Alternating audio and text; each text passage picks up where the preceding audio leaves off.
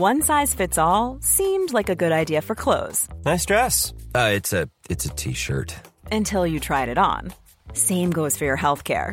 That's why United Healthcare offers a variety of flexible, budget friendly coverage for medical, vision, dental, and more. So, whether you're between jobs, coming off a parent's plan, or even missed open enrollment, you can find the plan that fits you best. Find out more about United Healthcare coverage at uh1.com. That's uh1.com.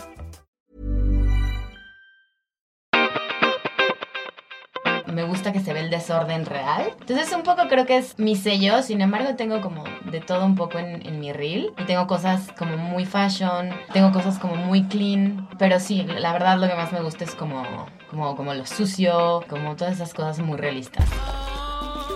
Estás escuchando Ellas Ahora. Un espacio íntimo donde descubrimos lo que hay detrás de mujeres que disfrutan lo que hacen. Abren caminos, comparten aprendizajes y le están rompiendo con todo y paradigmas. Y más que nada, son ellas mismas. Yo soy Andrea Rioseco. Yo, Diana Orozco. Y yo, Lindsay Tung. Todas somos Ellas, Ahora. Este episodio es con Fernanda Guerrero. Fer es diseñadora de producción y directora de arte. A Fer la descubrí cuando me intrigó el video de la campaña de Juntas Imparables, porque el look and feel se veía y se sentía muy cinemático.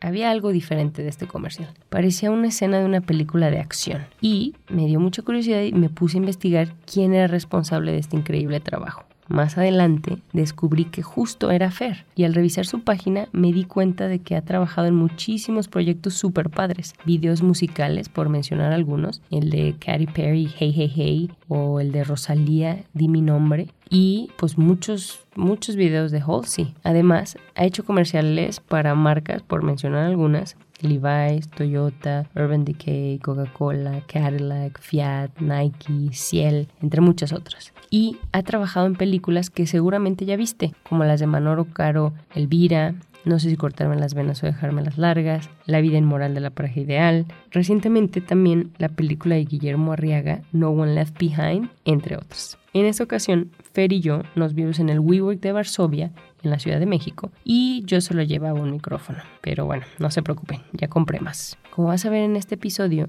tenía mucha curiosidad y varias preguntas para Fer. Espero disfrutes esta conversación tanto como yo.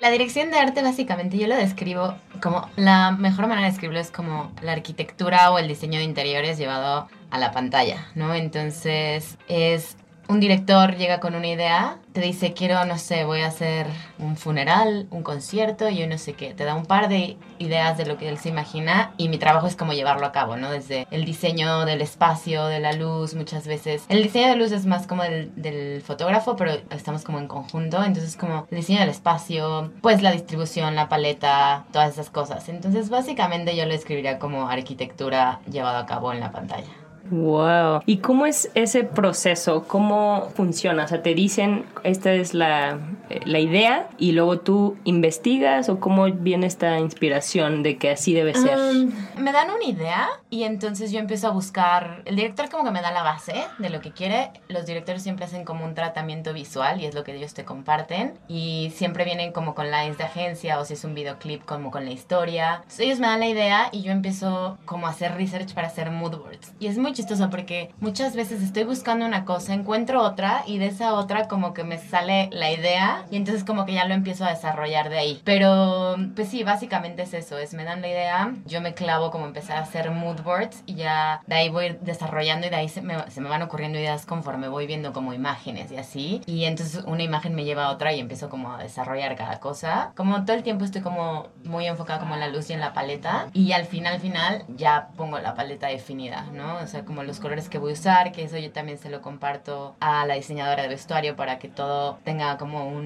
un mismo sentido.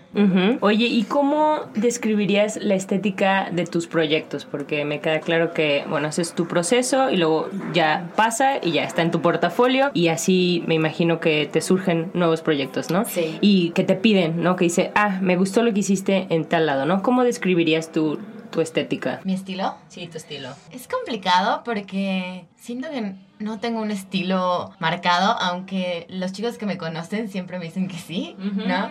Pero a mí me sí. parece que mi estilo es como muy realista y muy sucio, por decirlo de alguna manera. Pero tengo como... Eso es lo que más me gusta hacer y como que lo que más me, se me facilita, como que la mugre, básicamente. Oh, qué Y como el... Sí. todo el desorden y como todo lo realista, ¿no? Y soy como súper clavada en esas cosas también. O sea, en las películas está, por ejemplo, ahora acabo de hacer una peli y mi decoradora era la primera vez que trabajaba conmigo en algo grande. Yo le decía, pero es que clávate en los detalles, o sea, en la puerta pon un platito con llaves y con correspondencia y como cositas así. O sea, como que yo soy muy así, ¿no? Soy como, me, me gusta que se ve el desorden real. Entonces, un poco creo que es mi sello, sin embargo, tengo como de todo un poco en, en mi reel y tengo cosas como muy fashion, tengo cosas como muy clean, pero sí, la verdad lo que más me gusta es como, como, como lo sucio, como todas esas cosas muy realistas. ¿Y tienes ubicado de dónde surgió eso? O sea, ¿de dónde aprendiste o hiciste esa como preferencia y dijiste, ah, esto me gusta, esto es más real o... Eh, no, la verdad que no. Creo que vas, conforme vas haciendo trabajos distintos, como que te vas como clavando en algo y... No, la verdad es que no es que me haya surgido de algún lugar, creo que es como de- dependiendo de los trabajos que he hecho y eso como que me va jalando y un poco también me van llamando a eso, ¿no? También me llaman mucho para hacer como cosas como muy simétricas, muy estilo Wes Andersesco. Eh, eso también me gusta mucho y Tienes rango, ¿eh? Sí. Get range, girl. te digo que es difícil como mi estilo porque no es que tenga un estilo, es como que, como que tengo un poquito de todo. Pero sí, eso como que me va jalando. Por ejemplo, el año pasado hice una película que es completamente en esa onda, ¿no? Como todo colores pastel, todo surreal, todo muy ordenado. Creo que sí, es como dependiendo del trabajo que vayas teniendo y como que ven lo último que hiciste y de ahí te llamaron para algo similar. Entonces eso es lo que te conecta a volver a hacer el mismo estilo, básicamente. Ya. Oye, ¿y cómo es que terminaste con esta profesión? O sea, ¿cómo es que la escogiste? ¿Tienes ubicado cuando eras niña que jugabas o de dónde aprendiste que podías hacer esto como en tu día a día? En realidad, mis papás son diseñadores de producción los dos.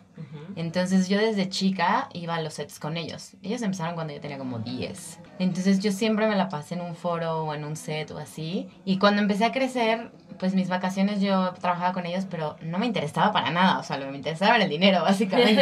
Sí. ¿No? O sea, como que yo nunca le puse atención a eso. Y a decir, wow, lo quiero de profesión. Nunca. O sea, como que ni, se- ni me pasaba por la cabeza. Eh, yo siempre quise estudiar diseño de modas. Entonces, cuando salí de la prepa, mi papá me dijo, ah, perfecto, ¿no? Como yo trabajaba mucho con él, dijo, claro, perfecto. ¿A- en- en dónde- una. Ajá, ¿en dónde quieres estudiar? Este, cine o lo que quieras. Y yo, no, ¿de qué me hablas? Yo no quiero estudiar cine. Pero también creo que era un poco porque mi papá daba por hecho que yo iba a hacer lo mismo que él. Y era un poco de rebeldía, obviamente. Me di cuenta miles de años después. Y entonces le dije, no, no quiero estudiar eso, no quiero hacer eso. Quiero estudiar diseño de modas. Entonces me fui a estudiar diseño de modas. Empecé, de hecho, empecé estudiando diseño de modas aquí en México, en la Casa de Francia. y Después de aquí me fui a Londres y estudié dos años de diseño de modas en Londres. Te y... sacaste la espinita. Exacto. Lo cual nunca hice en mi vida, ¿no? Entonces Llegué a México y necesitaba dinero, ¿no? Porque quería abrir una tienda. Y entonces estuve como un año trabajando con mi papá, pero era para lo mismo, ¿sabes? Como para ganar dinero y yo era su asistente y así. Y como que en ese proceso a mí me empezaron como a llamar, yo estaba súper joven, ¿eh? no sé, tenía 2003, tenía 23 años. Y me empezaron a llamar, este para hacer cosas a mí sola, ya no con mi papá, y ah. descubrí que amaba eso. Y no- ahora, o sea, lo amo con todo mi ser, no me, no me veo haciendo otra cosa. Pero en realidad fue, digo, mis papás son diseñadores de producción, pero yo cero lo quería hacer. Y lo descubrí básicamente yo sola con el tiempo. Y lo ¿no? aprendiste haciéndolo. Lo aprendí haciéndolo. Como que lo aprendí haciéndolo y viéndolo, porque, o sea, toda mi vida lo vi sin querer aprenderlo, pero lo veía, ¿no? Y, y hace poquito me entrevistaron y me preguntaban que dónde venía eso, ¿no? Y yo lo veo, por ejemplo, en mi casa desde chiquita, no sé, en la mesa de mi casa, mi mamá siempre vas a comer a su casa y así sea domingo X o lo que sea, siempre cortó flores en el jardín o puso tipo unos arreglitos de naranjas o un bolsito con limones como para decorar la mesa. Entonces, como que es... Y mi abuela era muy así también. Entonces, como que lo tengo de toda la vida, pero nunca me di cuenta, ¿no? O sea, como que nunca dije, ah, perfecto, este, quiero tener buen gusto para el diseño, quiero saber acomodar algo, ¿no? O sea, como que más bien fue algo que tuve presente toda mi vida y que solito lo Se fui aprendiendo. Exacto. Y luego lo que mencionaste de detalles se me hizo muy importante porque a veces es lo que escuchas mucho en los medios, ¿no? De que es que son los detalles, es que son los detalles, es que son los detalles. Y tú ahorita lo mencionaste luego, luego. ¿Y eso crees que vino de tu mamá ahorita que mencionas eso? Yo creo que sí. Sí, esa, esa parte viene de mi, de mi mamá y mi papá siempre me decía algo. Construyes una cocina en un foro y nunca ves el piso, ¿no? Porque el encuadre es medio, entonces nunca ves el piso. Pero tú sí lo ves. En la pantalla nunca lo vas a ver, pero tus ojos sí lo van a ver y es la presentación del set, ¿no? Entonces siempre mi papá me, me decía, ellos no lo ven, pero tú sí. Entonces algo así. Y yo siempre se lo digo a, a mis chicos, ¿no? Así a la gente que trabaja conmigo, le digo, son cosas que nadie ve, pero se sienten, ¿no? Entonces al final como que los detalles muchas veces no se ven, pero siempre los vas a sentir. ¡Wow! Bueno, ya ¡Qué buena diferencia. frase! Sí. ¡Wow! Oye, y ahorita que mencionas que trabajes en equipo, trabajar en una película es completamente, o en un video, o en todos estos trabajos de producción, es de mucha gente, ¿no? De trabajar en equipo. Sí. ¿Cómo balanceas eso también y cómo plasmas tu visión y a la vez colaboras o recibes los comentarios, ¿no? De, al- o sea, me imagino que ya ahorita lo haces como normal, pero ¿cómo es ese proceso como de, de trabajar en equipo de, para una película? Pues, por ejemplo, yo en mi equipo yo tengo siempre, para una película, para un comercial, lo que sea, tengo a mi decoradora, que es básicamente a la que le digo, a ver, esto es lo que quiero, fíjate en mis mood boards, y entonces empieza como a buscar todo el estilo de todo, ¿no? De los muebles, de todo. Eh, a la coordinadora o coordinador, que es el que lleva el dinero básicamente y el que coordina la logística junto conmigo. Y de ahí como que se van, van teniendo como dis- distintos puestos, distintos rangos. Entonces, en mi departamento tengo, por ejemplo, a mi director de arte, que es como mi brazo derecho básicamente, que es el que como que le va dando seguimiento a las cosas que yo estoy pidiendo y que se, que se está encargando de que la decoradora tenga las cosas y que el constructor esté en tiempos y que, y que todo vaya sucediendo. Y de ahí como que se va para abajo. Y afuera de mi departamento es la directora o el director, ¿no? Este, en este caso la película que acabo de era una directora, entonces es lo mismo, el mismo proceso. Me junto con ella, me da su visión, me dan el guion. En las pelis rara vez te dan como referencias visuales, entonces es básicamente lo que en tu cerebro salió y yo hago un mood board entero de la película y se lo presento a ella o a él y, ya de ahí lo voy desarrollando por personajes o por sets o así. Entonces, como que mi... El contacto directo que yo tengo, como que la gente con la que estoy trabajando siempre de la mano es la directora, el fotógrafo o la fotógrafa y el departamento de vestuario. ¿No? Entonces como hago mi, mi carpeta y todo para, para el director y luego yo con el fotógrafo y con, con la diseñadora de vestuario siempre estamos como en constante pláticas de, oye, y no sé, la pared de qué color es y qué tonos son o qué luces y así como para que los tres estemos trabajando en conjunto y todo funcione, básicamente. Wow, oye, pero qué divertido. Siento que tu trabajo es súper creativo, es de los más divertidos que me puedo como imaginar, porque también, aparte de películas, has hecho videos, ¿no? Y para gente ya muy establecida, y ahí es donde se nota, bueno, yo noté un ojo no entrenado, ¿no? De que, de los diferentes estilos, ¿no? Hiciste un video para Rosalía, para Katy Perry, ¿no? Para eh, Hailey. Cuéntame, ¿cómo es como tu día a día de que dices, bueno, este mes voy a hacer una película, pero el próximo, no sé, en dos meses voy a hacer tal video? ¿O cómo es ese como proceso de... Es un caos. Sí. Por ejemplo, nunca sé qué voy a hacer, básicamente. Por lo general las pelis se las ofrecen con más tiempo de anticipación, pero tampoco creas que tanto, porque las pelis es como, es un mercado difícil y las películas hasta que no tienes el dinero, te dicen, ah, bueno, ya, empezamos. Entonces es complicado porque, no sé, para, por ejemplo, mi agente lleva mi calendario, entonces me mandan a mí o a ella, queremos apartar a Fer para este videoclip de tal a tal fecha, queremos apartar a Fer para esta peli de tal a tal fecha o para, ah, para esta peli. Y entonces, dependiendo de cómo va mi calendario, es como voy eligiendo cosas o, o- o conforme se van cayendo, ¿no? Por ejemplo, ahorita estoy por hacer un videoclip que estaba apartada hace dos meses porque se iba a hacer acá y ahora se va a hacer en Los Ángeles, pero me apartaron hace dos semanas y entonces me, me confirmaron esto y entonces después tengo un comercial y tengo una entrevista para una peli. En realidad es que Wow. nunca sabes Ujú. cómo, en realidad es como se van, se van aprobando los proyectos y cómo va, va estando tu calendario, porque también depende mucho si doy, le doy prioridad, tipo, si alguien de un comercial me puso en hold y después me cayó una peli, pues ni modo, le, doy- le digo que sí al comercial porque como que yo ya tenía eso Ese compromiso. ese compromiso. Entonces, sí, es, la verdad no sé qué voy a hacer, es como...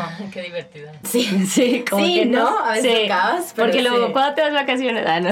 Oye, y también, ¿cómo eliges más bien los proyectos? O sea, sí te entiendo como logísticamente que como van cayendo, pero también si te dicen, tengo estos videos al mismo tiempo, Ajá. ¿cómo eliges? Así, Y de igual calidad y de igual, ¿no? Es súper complicado porque a veces, y es un volado, y siempre esto es un completo volado porque muchas veces agarras una cosa y es la ley de Murphy, ¿no? La agarraste y a los dos días ya te hablaron para el videoclip de no sé quién o el no sé qué o la película y no la puedes tomar. Entonces... Y no dices, no, FOMO, Claro, es FOMO sí, al no. máximo, de que yo me quería. quiero suicidar 200 veces. Pero también es Ah. como un poco de respeto porque, no sé, por ejemplo, a mí... Todos los, todas las historias son Sí. válidas, ¿no? Y- Totalmente, y, es como...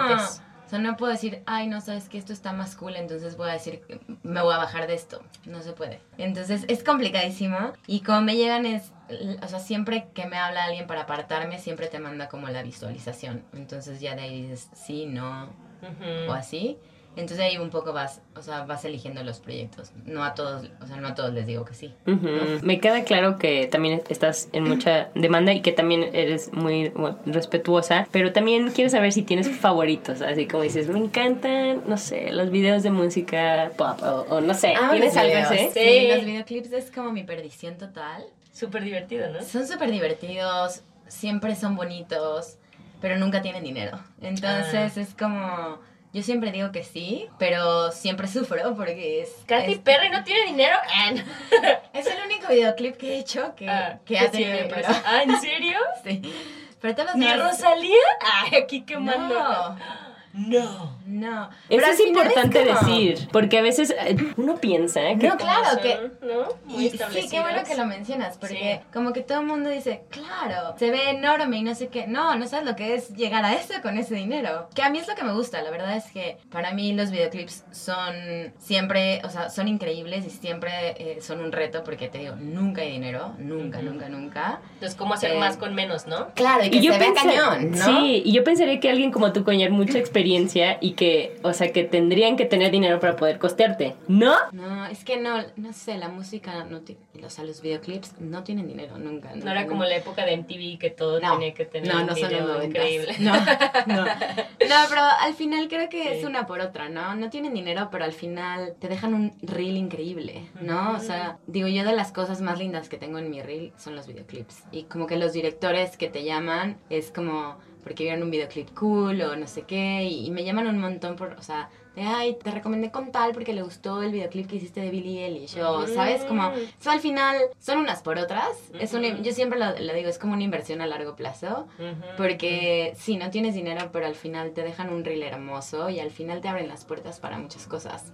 Y te divertiste, ¿no? Sí, Porque- siempre te diviertes, sí. Qué chido. Sí. Oye, también hiciste algo con David Beckham, ¿no? Hice un corto hace como cinco años para una marca de ropa inglesa que se llama Belstaff. Que ahí Y- entra lo que te gusta la moda, ¿verdad? Sí, has trabajado exacto. Qué chido. Sí, eh, sí, trabajé con él. Ese corto me abrió muchas puertas, de hecho. Ese corto hizo que yo pudiera tener un agente en Estados Unidos y como que ese y otro trabajo que ahora no me acuerdo cuál era el otro, pero que sa- como que salieron al mismo tiempo. A un video de Royce Up y Robin, como que los hice al mismo tiempo y esas dos cosas me abrieron las puertas cañón en Estados Unidos. Mm, justo te iba a preguntar que cuál fue tu como breakout, así que dijiste, ah, ya, Fer, o sea, cuando dijiste ya puedo jugar en ligas mayores. cosas. Ah, sí, ¿y qué año fue eso? Ah, fue hace como 5 o 6 años. Wow. Como seis años, yo creo. Pero sí, esas dos cosas, porque yo me estaba queriendo mudar a Los Ángeles, pero no sabía cómo, ¿no? no, no empezar de cero, básicamente, allá. O sea. ¿Y por, ¿Y por qué te querías ir a Los Ángeles? Siempre fue una ciudad que me gustó, me gusta muchísimo, tiene una energía súper bonita. Y siempre, no sé, como que desde que estaba muy chiquita, Los Ángeles me parecía increíble. Yo siempre decía, voy a vivir aquí, voy a vivir aquí, voy a vivir aquí. Y entonces como que en esa época eh, empecé, dije, bueno, lo voy a intentar, ¿no? Y yo le empecé a escribir a agentes y así. Y yo les mandaba como que lo que recientemente estaba haciendo. Porque los agentes es, les mandas algo y te contestan. Si te contestan es porque les interesa. Si no, ni te contestan. Chao, Mm. ¿no? Y yo le mandé como a cinco o seis y me contestaron yo creo como dos o tres, no me acuerdo. Y justo era por esos dos trabajos. ¿No? Porque estaba como, al final allá como que todo el mundo se entera quién está haciendo qué y esos dos trabajos fueron los que me abrieron las puertas allá básicamente. Felicidades.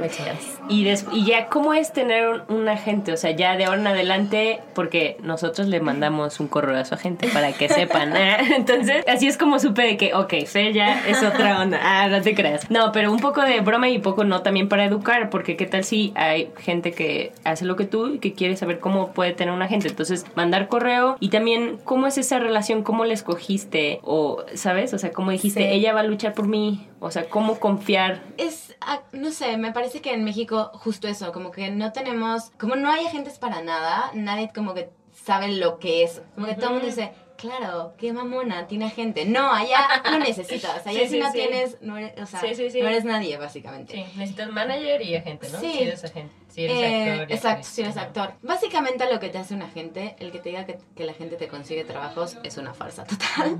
En realidad lo que te hace la gente es, uno, como dicen allá, eh, lo ponen en papel, ¿no? Que, que tengas un agente que se metan a tu página y que tengas un agente es que eres de confianza, ¿no? Eres como confiable. Y mm, básicamente lo que hace un agente es negociar por ti. Porque sabe la industria, ¿no? Sabe lo que se cobra. Porque si no, tú dices, bueno, yo creo que Y yo soy remensa. O sea, Sí. yo soy, a mí me endulzan el oído y digo, bueno, sí, claro, voy gratis. Pongo dinero, casi Ah, casi. Así, así es que así vino, así vino aquí.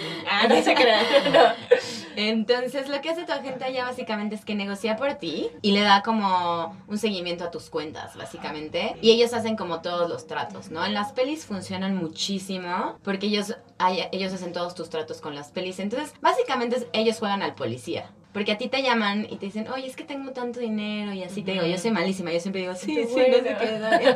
Entonces, cuando sé que me va a costar, siempre se los mando a mi agente y yo estoy súper ocupada, le puedes llamar a mi agente, por favor, así. Ah, Entonces ya la hablan con ella, con ella y, y ella empieza a negociar todo, ¿no? Básicamente. Entonces, básicamente es un negociador y es alguien que le da follow-up a tus cuentas y... Pero no necesariamente un filtro, ¿verdad? O también un filtro. También un filtro. Ajá. Pasa que yo trabajo, yo sigo trabajando mucho aquí en México, entonces todos mis clientes de México me hablan directo a mí. En Estados Unidos todo el mundo le habla directo a la gente, porque allá como que saltarse a la gente es como wow, ¿sabes? Mucha gente lo, lo hace, Ajá. pero los agentes se, se ofenden Sí. cañón. Ujú. Entonces como que todo el mundo está acostumbrado y educado a que tienes que hablarle a la gente y no al artista. sí. como le Ah, llaman, My ¿no? People, talk to your Exacto. people. ¿no? Exacto. Así, sí. Este, entonces sí, básicamente para eso funciona la gente. O sea, pero en realidad son tus mismos contactos los que te llaman y le llaman a tu agente, pero no sé, no es como que la gente te traiga trabaji, o sea, millones de trabajos, no. O sea, sí, mi agente me trae trabajos. De hecho, la, la última peli que hice fue a través de mi agente. ¿Puedes decir nombres o consiguieron. no? ¿Las pelis? Sí, acabo de hacer una peli que se llama Violet, em, que recién la terminé el domingo. Wow. Y sí, esa, esa vino a través de mi agente, totalmente. Ay, qué padre. Oye, y también me imagino que ha de ser padre como cuando no quieres hacer nada, así de que, ay, háblale a mi gente y que tu gente diga, no, no puede. Ah, no. Completamente. sí, lo utilizas para Sí, eso. obvio. Como cuando tu mamá Obvio. dice, mamá, di que no puedo ir. Claro, obvio. Ah, súper Sí. padre. Oye, y por otro lado, bueno, suena como que ahorita el negocio va bien, ¿no? Tienes mucho, mucho trabajo. ¿Te ha pasado que no has tenido? O a lo mejor cuando empezabas, pero dices que todo fue fluyendo, ¿verdad? Nunca sentiste... Sí, pero no, siempre pasa. Y en- en- yo ¿Sí? creo que. De que voy a tener trabajo o no. No, pero siempre pasa y a- y a- Ujú. yo creo que a todos los niveles, a menos de que seas Sí. ¿sabes? Estés haciendo avatar, ajá, Ajá. exacto. Pero esta es una plática constante que todos en el, en el medio la tenemos, que siempre pasa así de que no te hablan en dos días y dices, no voy a volver a trabajar. ¿no? O sea, ¿En serio? Claro, estamos unos ansiosos de lo peor porque estamos acostumbrados al rush de todos los días no dormir, ra, ra, ra, ra. entonces no te llaman en tres días y, y tú ya dijiste, Dios mío, no voy a volver a trabajar en mi vida, o sea, No voy a pagar ¿qué la hice? renta. Claro. Ah, ajá. Entonces pasa todo el tiempo. Yo sí, por lo general tengo mucho trabajo todo el año, pero sí hay, tipo julio, yo este año pues estuve haciendo peli, entonces yo me salté ese julio, pero yo sé que todo el mundo se estaba quejando de que no había trabajo en comerciales y así, pero pasa todo el tiempo. La verdad es que es rarísimo que no te llamen en un mes, ¿no?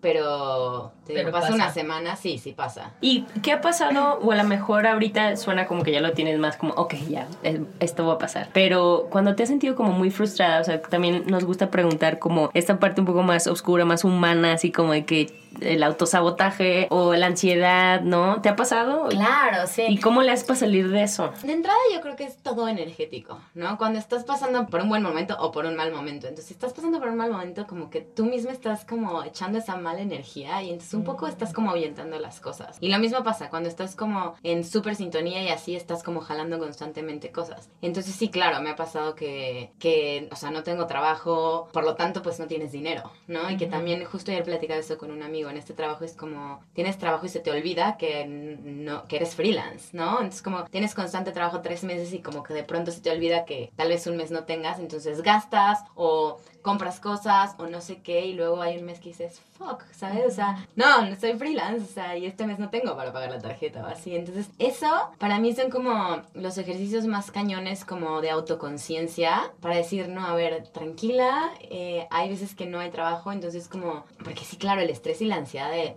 de todo, ¿no? De no tener trabajo y lo que te digo es como una cadena, no tienes trabajo, pues no tienes dinero. ¿No? Entonces, sí, es súper rudo, pero, o sea, yo lo que intento hacer, porque a mí, o sea, a mí sí me pega, creo que a todo el mundo, pero a mí se me pega cañón, entonces como que intento como tener mi cerebro en otro lado, ¿no? Hacer ejercicio o meditar o hacer yoga o lo que sea, como para un poco salirme de, de, de ese pensamiento.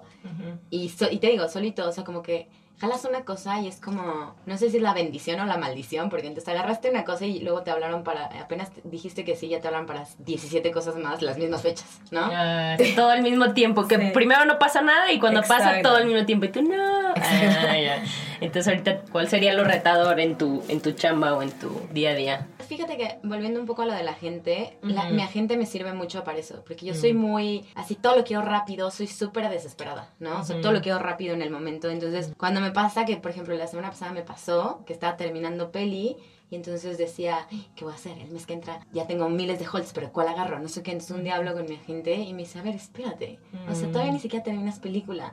Llevas dos meses aquí. Ay, o sea, como tranquila. terapeuta también. Entonces, a mí me sirve Sí. para, para eso me sirve mucho mi gente, porque si no yo sería de que yo me desespero y entonces empiezo a agarrar cosas y no siempre tomas buenas decisiones. Luego Ujú. tomas unos trabajos que dices, fuck, ¿por qué agarré esta cosa, no? Ujú. Entonces, es un poco eso, es un poco como no desesperarte y darle un poquito de paciencia, o sea, tener un poquito de paciencia a todo y, y entonces empiezas a tomar un poquito de mejores decisiones. Decisiones, ¿no? Y también tienes como algún, porque bueno, tu músculo es creativo, pero ¿cómo le haces como para seguir activa de alguno, o entre proyecto y proyecto mejor descansas, sigues Mm. trabajando como, porque tu reel y tu portafolio está, o sea, tienes muchísimo trabajo, o sea, está increíble. Yo dije, wow, ¿en qué momento haces muchísimas cosas? Entonces me pregunto si, si trabajas entre, entre trabajos, en, en tus cosas, ¿hay tal la verdad- cosa o no? No, la verdad casi nunca tengo tiempo entre un trabajo y otro. O sea, más bien como que no tengo tiempo libre. Es rarísimo. Oh. O sea, tener, no sé, una semana al año de decir, ay, perfecto, no voy a trabajar.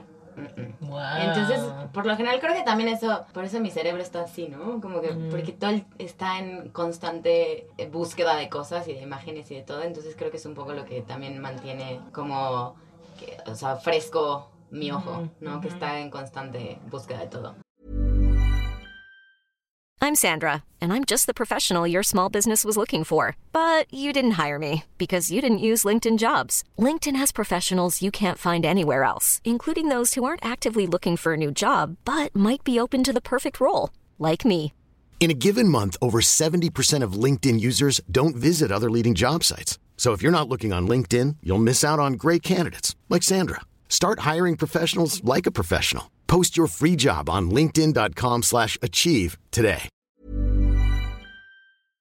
Mm-hmm. Oye, Pero- hablando de eso de tu ojo en búsqueda y la- el rol de las redes sociales ahora y de todo lo, bueno, estamos bombardeados por cosas visuales también, entonces, ¿cómo manejas tú eso, las redes sociales también, de no dejarte como que ocupe todo el tiempo o como, ¿sabes? O sea, Es que muy- complicadísimo. sí, ¿no? Uy, sí. Porque es- es una- ah, es eso una te lleva a otra cosa, te Claro. otra cosa y nunca acabas. Sí. Y te dice, O ¿por sea, qué me metí? Facebook casi nunca lo uso. Como que lo que más uso es Instagram. Intento, pero no lo logro. O sea, tratar de usarlo lo menos posible. ¿Y Porque para sí. proyectos o así de que para investigación? Entre Ah, no, lo comillas, uso un montón, quotes, ¿eh? O ¿sí? sea, cuando estoy viendo cosas y en- encuentro imágenes lindas, le- las empiezo a salvar. Y cuando estoy haciendo mood boards, me, me fijo en mi Instagram a ver qué tengo y uso un montón Instagram para eso. Así de que, ah, para la Sí. película de, no sé, la nórdica, Sí. de que, ah, Sí, sí, porque sigo muchos fotógrafos y como muchas páginas de foto y así.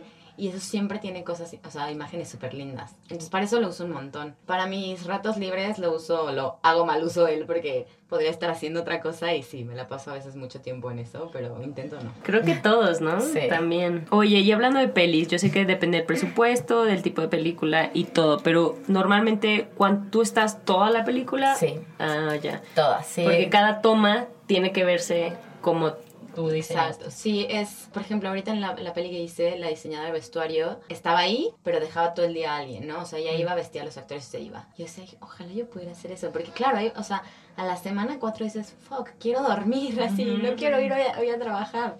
Y no, yo no puedo hacer eso, porque al final está la cámara y todo lo que está pasando es mi ojo también, ¿no? Entonces, si el cuadro está chueco o si Si había una manzana y ahora no hay. Exacto, o si dejaron una botella de agua a alguien ahí, ¿sabes? Entonces, sí, yo tengo que estar todo el tiempo ahí. O sea, es rarísimo que me salga, me salgo si tengo que ir a ver otro set o así, pero dejo a alguien de mucha confianza. O sea, siempre tengo a mi on set, que es como la persona, que- como mi brazo derecho que está todo el tiempo junto a la cámara, pero sí, por lo general tengo que estar yo todo el tiempo. Ujú. yo también ¿cuán- porque soy OCD, pero Sí. Pero yo creo que también para tu profesión eso es algo bueno. Sí, ¿no? no, no, totalmente.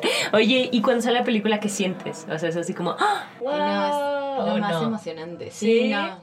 Sí, es como... Sea, siempre digo, cuando empiezas una peli, no importa cuántas películas lleves, que siempre el primer día es como el primer día de clases, ¿no? Sí. Así la emoción. Y también cuando sale, es como, Te claro, ver a tu bebé así de, wow.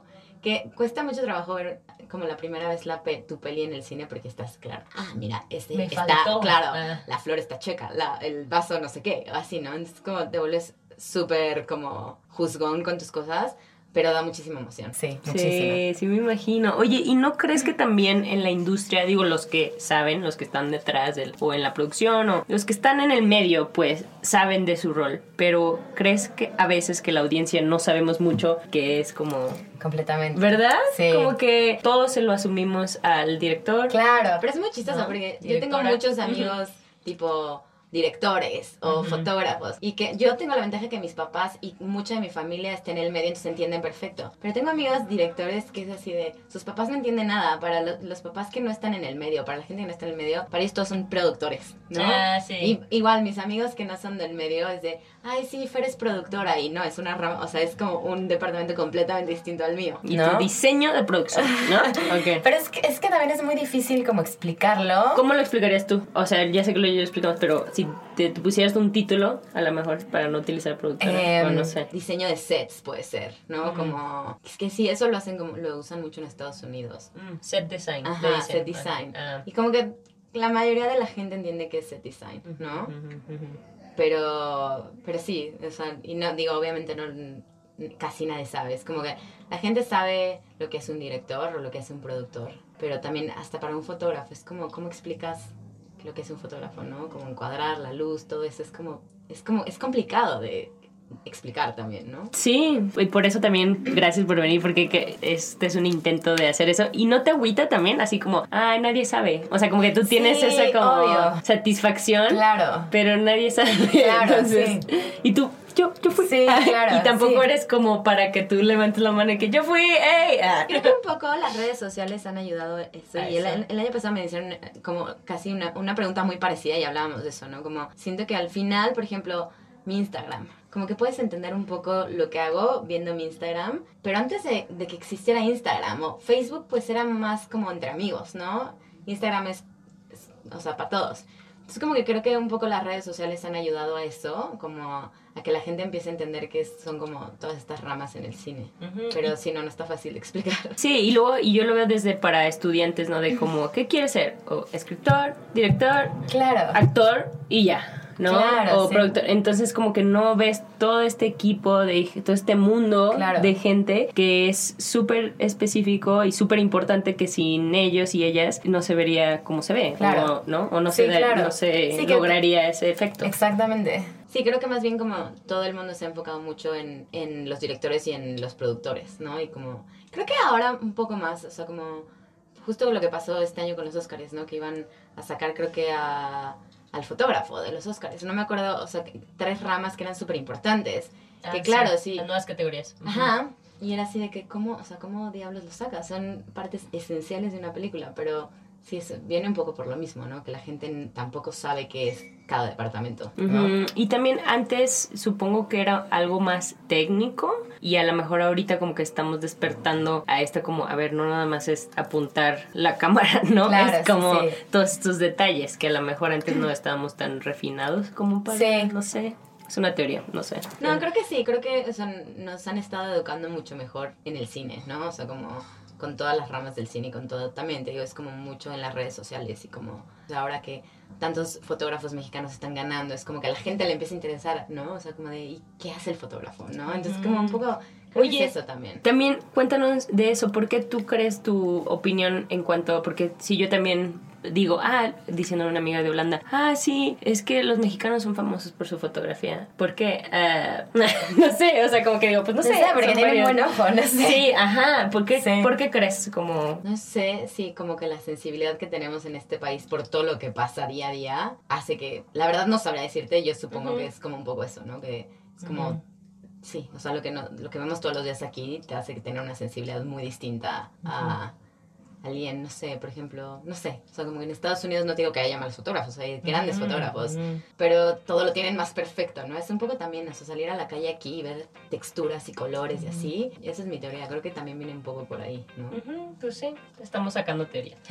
Y hablando, hablando de eso, has trabajado con Manolo Caro en, en varios de sus proyectos, ¿no? Y una cosa que lo, bueno, para mí, que siento que lo identifica es, además de, de su tipo de historias, es también ese look, ¿no? Estética, sí. Él es estética. Y eres tú detrás de eso. Muchas felicidades. Muchas Está gracias. increíble. Y digo, llevamos viendo esas películas por muchos años y no sabía que eras tú. ¿Cómo llegó esa relación y cómo han sido estos proyectos para ti? Y no sé, algo que nos quieras compartir, algo padre. A Manolo lo conocí por Natalia Seligson, que es su diseñadora de vestuario. Yo hice una peli con Nat antes de empezar con Manolo. Y Nat me presentó a Manolo justo cuando iba a hacer las venas.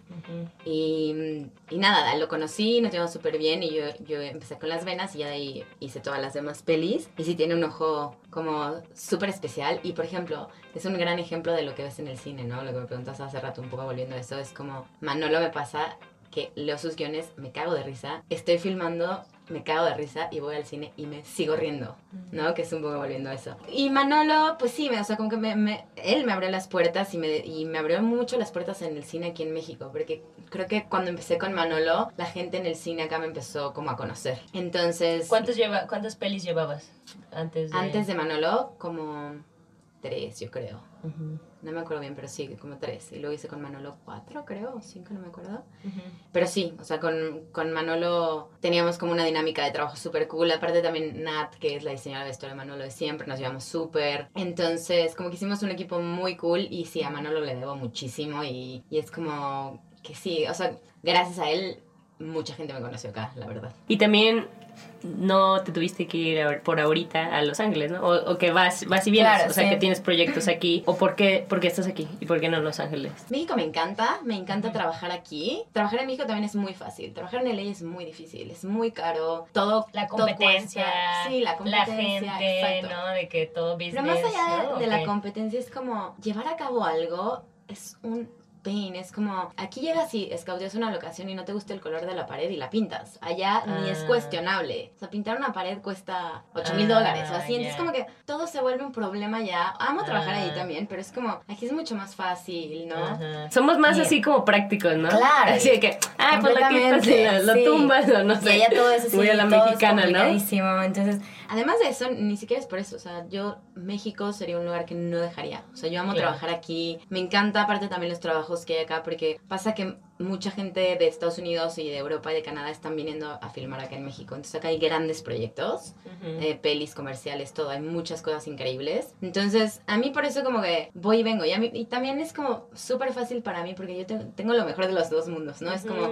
Cuando me harto de Los Ángeles o quiero casa, vengo aquí, agarro un proyecto y me vuelvo a Los Ángeles, ¿no? Es como, Es una, a mí me parece un gran combo porque aparte es muy cerca. Digo, tengo como lo mejor de los dos mundos. A mí me encanta trabajar acá, entonces cada que quiero o que puedo, pues estoy aquí. Mm, qué padre. Oye, y viendo los proyectos, eh, hablando de películas, como dices, bueno, ya está aquí Netflix y pues va a hacer muchísimos proyectos y en general, como dices, la industria está saludable, ¿no? O sea, Sí. está, tienes una actitud como optimista respecto a esto y eh, hablábamos antes de empezar sobre el feminismo, ¿no? De que igual y no hay tantas mujeres detrás de las cámaras, ¿no? Igual le preguntábamos a Mara que si era algo que era un factor, como no decir, bueno, porque soy mujer no me llegan oportunidades, no eso, sino más bien que de repente te das cuenta de que, ay, no hay tantas chavas directoras o escritoras o algo así, ¿no? Que, ¿Por qué? ¿O así? ¿No te pasa? O... No, sí, fíjate que, no sé, de un par de años para acá, como no sé, yo creo que dos años para acá, ha cambiado muchísimo, ¿no? Hay, hay muchas fotógrafas y últimamente he estado trabajando con muchas fotógrafas y además amo que está súper de moda eso. Entonces muchos directores piden que sean mujeres, ¿no? Lo cual me parece increíble. No hay tantas, obviamente, pero sí hay, ¿no? Antes era rarísimo trabajar con una fotógrafa o con directoras. Directoras eran muy poquitas. Y yo últimamente trabajo mucho con mujeres, mucho, Ah, y qué me encanta, ¿no? Entonces, sí creo que de un par de años para acá eso está cambiando, espero que siga cambiando. Y te digo, además como que todo el mundo está muy impulsando eso que me parece buenísimo. Em, Por la diversidad de... completamente. De todo, ¿no? Bueno, como en Estados Unidos es diversidad de razas. Sí, pero es un mundo machista, no es nada más en Sí. México. Ah. O sea, es un mundo machista. Me parece que allá es igual, ¿sabes? O sea, también había como muy pocas mujeres re- como reconocidas y ahora ya está cambiando mucho la industria, ¿no? Entonces, creo que sí, esa no es una cosa de México, es una cosa mundial, me parece. Sí, ¿no? Y muy hablada en Hollywood, ¿no? Y sacaron... Muy, sí, muy. Y creo que también por eso, o sea, por ejemplo, de- lo de Nike que hice era por el cliente pedía que fuera mujer fotógrafa, o sea, cabezas de departamento mujeres. Fueron muy intencionales respecto a eso. Que me parece buenísimo. No me parece que debería ser algo obligatorio, o sea, debería ser algo normal, ¿no? Que la Claro. gente dijera, güey, qué chingón tener puras mujeres. O también creo Sí. que la diversidad tiene que, o sea, tiene que haber diversidad, ¿no? Claro, O sea, claro. Pero, pero sí, creo que es algo que está cambiando y está buenísimo. Y, y antes sí era más difícil, obviamente. O sea, yo nunca tuve un problema así de, ay, no te voy a dar trabajo porque eres mujer o así. Ujú. Pero sí es un mundo machista. Sí. este y medio si también lo sigues mundo viendo, machista. y si lo sigues viendo de repente. Sí, claro. Sí, Sí. O sea, no Igual tanto. y contigo, ¿no? Porque- Ajá, pero sí, yo creo que sí, un poco. No, no estoy generalizando, pero sí, muchos hombres es como de, siguen viendo a las mujeres como débiles, ¿no? Mm. Y en trabajos como tan, tan fuertes o tan grandes como es la industria del cine o todo esto, es como, sí creo que sigue habiendo eso, ¿no? Que siguen... Pero esto creo que es una mentalidad del siglo pasado también, ¿no? Es como, o sea, los que piensan eso es, ni siquiera quiero trabajar contigo, o sea, no me interesa. O sea, ¿no? Y no te ha tocado, es lo bueno. No. Ah, y si No. te tocaría, Más no. bien, ah, seguro sí, pero yo no me he dado cuenta, ¿no? Seguro alguien ya, o sea, alguien dijo, no porque es mujer o no porque no sé, ¿eh? por lo menos no me ha llegado. Claro. Oye, yo también estoy emocionada de aquí de México, de hablando de la diversidad de, de voces y de sí, de maneras de ver el mundo. Ya ves que en Estados Unidos, hablando de Hollywood, se busca como, bueno, las minorías, eh, mujeres negras o latinas, como directoras, escritoras, etcétera. Aquí en México, ¿cuál crees que sería la equivalencia de sacar historias que no se están contando tanto? ahorita pues está el cine de Manolo Caro, ¿no? O bueno, los ya los grandes, Cuarón, no sé. Aquí en México, ¿cuáles crees que son las historias que no estamos viendo? Me parece que la gente sigue muy clavada con los gays.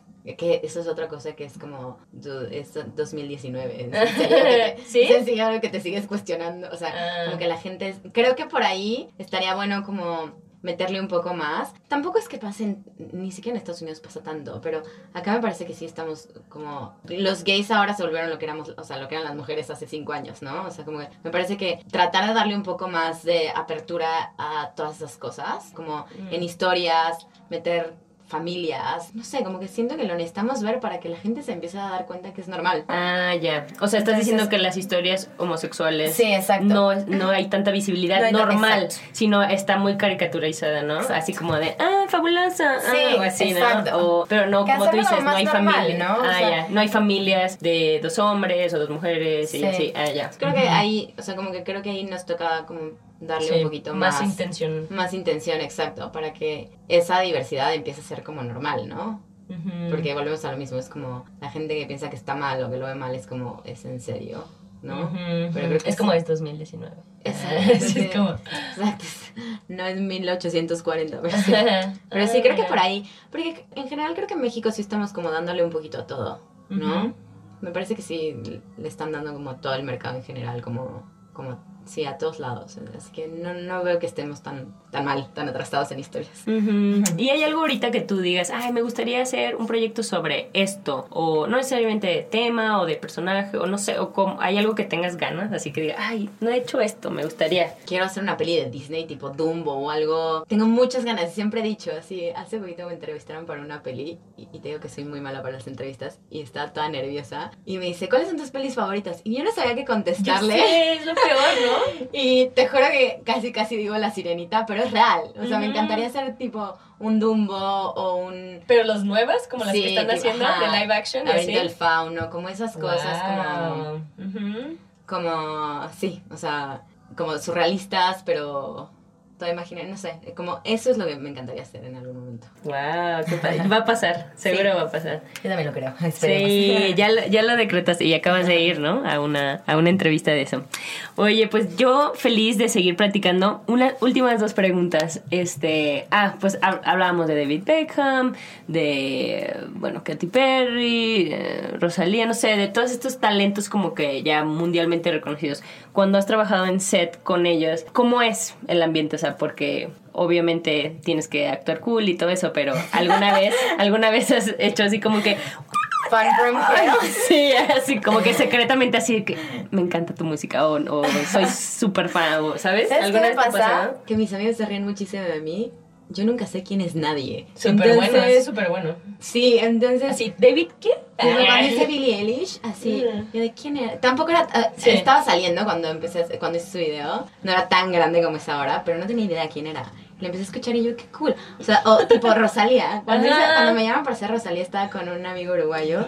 Y le digo, ¿sabes quién es? Y me dice, ¿es en serio que no sabes, Fernanda? Y yo, no, no tengo idea. Y me dice, pues es la más hot del mundo, no sé qué. Y yo, ah, sí, entonces digo que sí. Sí, estúpida, di que sí, no sé qué. Pero Qué me bueno pasa todo el mundo. Gracias por tus amigos.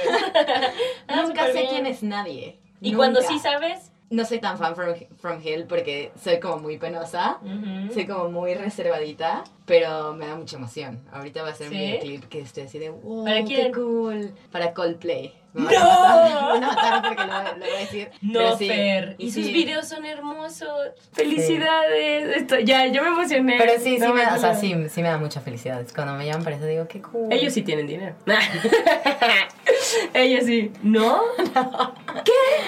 ¿Todos sus videos hermosos no tienen dinero? Bueno, también Porque que son muy hermosos. Sí. El que va a hacer está muy lindo. Es- Espero que nos quede lindo, pero sí. No manches. Y no tiene. Bueno, a ver, ¿qué es no tener dinero? O sea, un presupuesto. No nada más tú, o sea. No sé se cuándo tengan todo, general, pero... ¿Qué es tener dinero para un video de música? Dependiendo de lo que quieras hacer. Ajá. No, pero, o sea, este sí va, me va a costar sangre, sudor y lágrimas. Y me ha pasado en muchos, o sea. No, pero yo creo que en también, todos, si habla en Rosalía también, o sea. ah, sí, sí. Y hice una de Janelle Monet el año pasado. Me encanta Janelle Monáe. Y lo hice con tres pesos, o sea, de que. Pero di que es tres pesos.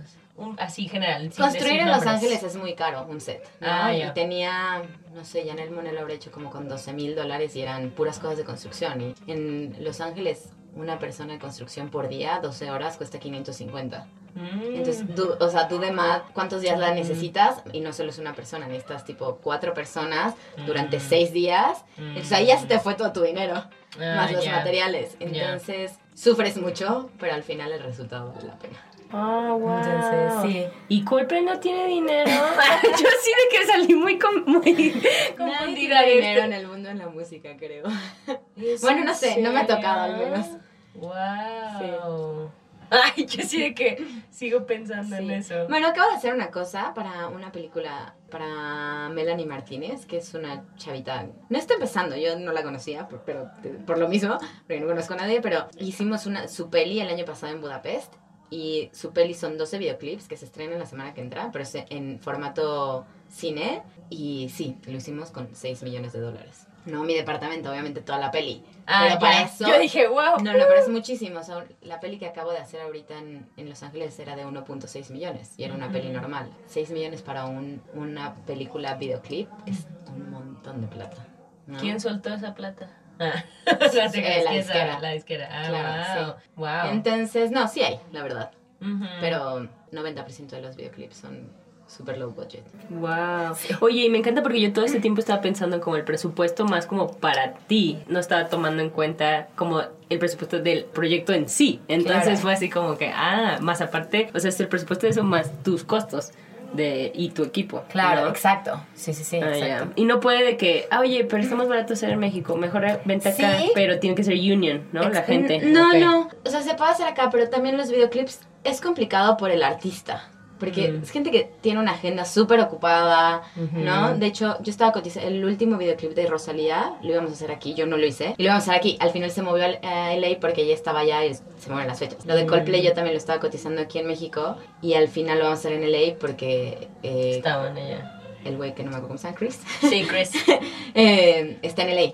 Pero Sí. también depende, es- o sea, como que yo siempre intento, cuando me hablan así, hagámoslo en México, porque en México lo puedes hacer mucho más fácil. y aparte sí, aquí ya sabes mucho. de que el herrero, la, la chava, la Claro. pintora, la que... Ah, wow. Pero, pero sí, depende mucho del artista, entonces por eso es que siempre... O sea, lo de Billy lo fuimos a hacer allá porque Billy estaba en... O sea, lo, lo filmé en Toronto y lo estábamos haciendo en Toronto porque creo que ya estaba en Nueva York o algo así. cerquita. Ajá. Mm, ya. Entonces, Pero está padre eso, que tú siempre lo quieres traer aquí. Una para usar cosas, bueno, uno Sí. porque es más barato y otro también para usar talento mexicano, Claro, ¿no? sí, o la totalmente. industria. Sí. Porque me imagino que ocupas desde carpinteras, carpinteros, sí. herreras. ¿Y tú te metes hasta ese detalle? Sí. Así que yo Sí. quiero esa. O sea, Sí. tú también vas al mercado y a las de estas Ya cosas. no, es raro que vaya, sí. o sea, tipo a la lagunilla o así, rarísima Ajá. vez que siempre va como mi decoradora o así, pero yo tengo construcción in-house, entonces sí estoy todo el tiempo viendo con construcción, medidas, tamaños, colores, todo eso, y no, para, o sea, para las compras y eso van mis chicos. Ah, Sí. ya. No, pues está bien, pero de todas maneras sí le tienes que saber a todo, ¿no? Sí. De que- No, no, sí, claro. ¿Algún último mensaje que quieras como compartir para tal vez las chicas y chicos que y chiques que quieren a lo mejor hacer lo que tú haces algún día o un mensaje al universo en general, algo que quieras compartir por ahora? Que todo se puede. Y el que te diga lo contrario es porque tiene una mala actitud. Pero todo se puede y aunque te digan que está difícil, siempre hay que intentarlo. Y siempre hay que perseguir los sueños. Eso es como lo que yo siempre creo. Es como trata de decir que no las menos veces posibles y trata de siempre conseguir y perseguir lo que, lo que estás deseando. Porque sí, creo que todo se puede. No es fácil, nunca. Pero si lo fuera, no sería tan bueno. Ah, y así eres tú ahorita, tienes como, estás manifestando así como, deseo esto, esto es como Sí, mi siguiente sueño. sí, la ¿Así verdad que funciona? sí, sí. Lo declaras, Sí, ¿no? mucho, sí, así como digo, qué lindo estaría hacer esto. Y creo que como que solito el universo te, te lo va poniendo ahí. Todo a su tiempo, pero te lo va poniendo ahí. Ay, qué padre. Muchas gracias, Fer. No, muchas gracias a ti. Gracias por escuchar Ellas Ahora. Te invitamos a que compartas este episodio con esa comadre que necesita una buena dosis de inspiración genuina.